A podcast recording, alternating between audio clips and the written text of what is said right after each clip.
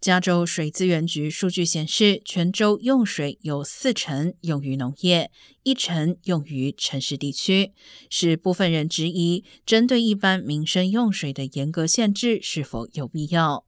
戴维斯加大农业水资源管理教授伊萨亚·基斯卡表示，总水量只是指标之一，农业用水应该考虑生产力，例如每单位水产生多少蛋白质、营养物质和卡路里。